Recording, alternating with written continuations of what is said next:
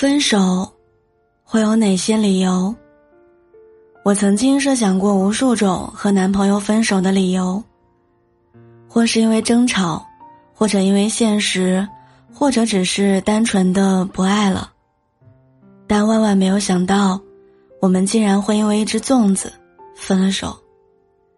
看似任性，却也很真实。我和男朋友，一个北方人，一个南方人。我爱吃甜粽，他爱吃咸粽。端午节这天，我们因为粽子口味争吵了起来。起因是他买回家的粽子都是他爱吃的咸粽，明知道我会有些失望，他却满不在乎的说：“咸粽和甜粽都是一样的，别那么挑剔。”一瞬间，我被他怼得哑口无言。冷静下来想一想，好像。我们已经不是第一次这样了。我无辣不欢，他口味清淡偏甜，于是，在吃上面，我们常常发生分歧。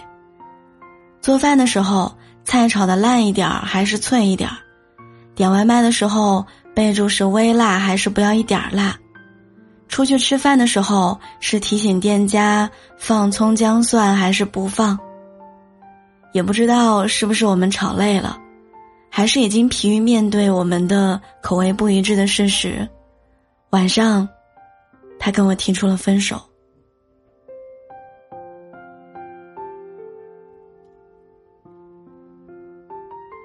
凌晨的时候，我躺在床上失神，有那么一个瞬间，我觉得因为几颗粽子分开，有些可惜，有些潦草。只是回顾起我们相处当中的种种细节，我才突然间醒悟。其实，我们之间远远不止吃饭口味不同而已。甜粽还是咸粽，只是分手的导火索。我们在很多方面的不合适，早已是我们分道扬镳的预兆。我节假日一定要出去玩儿，但是他喜欢窝在家里。我平时睡得很早，但是他是个夜猫子。我性格大大咧咧，做事风风火火，他沉稳内敛。做事讲究慢工出细活儿，我着急上班，他却细嚼慢咽吃早餐，好几回都是因为等他让我迟到了。平时让他做点家务，他拖拖拉拉的，叫他吃饭都要三催四请。最近这段时间，浴室里的灯总是忽亮忽灭，我让他找人来修，几个周过去了，还是没有一点动静。除了生活习惯，我们的爱好、审美上也有很多不一样。他喜欢的乐器我不懂，我喜欢的小众音乐他也不想了解。我平时穿的衣服他看不上，他购物车里的款式我也不感兴趣。我常常用赚到的钱犒劳自己，而他更享受攒钱的过程。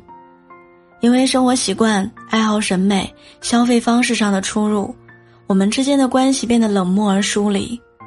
更糟糕的是，因为不合适的地方太多，每一回遇到分歧了，我们的第一反应不是尝试包容和处理，而是不理对方，选择逃避。刚在一起的时候，我们在新鲜感的驱使下，还会好奇对方的生活，也会耐心包容对方和自己截然相反的生活习惯，但时间久了，我们都疲于磨合，懒于应对。在那些因为不合适而争吵的无数个时刻，我们都是在为了问题而僵持较量。可是爱情本不该是两个人之间的情感较量，爱情应该是情不自已的包容和主动。我能想象的最浪漫的事儿，是我们学会了为了彼此包容迁就。就像我妈，因为我爸肠胃不好，单独给他炒一盘口味清淡的菜，我爸也不会嫌弃我妈口味重，出门总惦记着给我妈带一份炸臭豆腐。虽然姐姐省吃俭用，但每个月发工资的时候，仍然会给姐夫买件衬衫。姐夫每个月也会计划着带姐姐出去玩一回。就像合租室友为了男朋友主动了解篮球知识。男朋友也会主动给她买女生喜欢的卡通包包和抱枕。爱是无法伪装的，用心，都是能感受到的。我爱你这种话，即便说不出口，也会体现在生活中的每一个细节里。或许杀死爱情的，不是生活中那些不合适的地方，也不是那些口角和摩擦，而是不愿为了对方低头让步、包容的那一颗心吧。再回过头来看我们这一段感情，分手的结局早就有迹可循。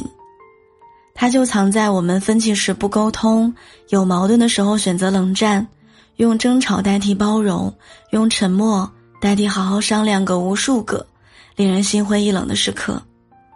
说白了，我们都太爱自己，而忘记了怎么去爱另一个人。我们都在勉强别人理解和体谅自己。而忽略了对方的世界也需要被欣赏，所以或许在爱情里，奢侈的不是遇到一个高度契合的人，而是遇到一个即便不同也能理解和包容你的人。没有刻意的迎合，没有假意的讨好，你理解他的奇妙，他也能欣赏你的特别，相爱不累，如此而已。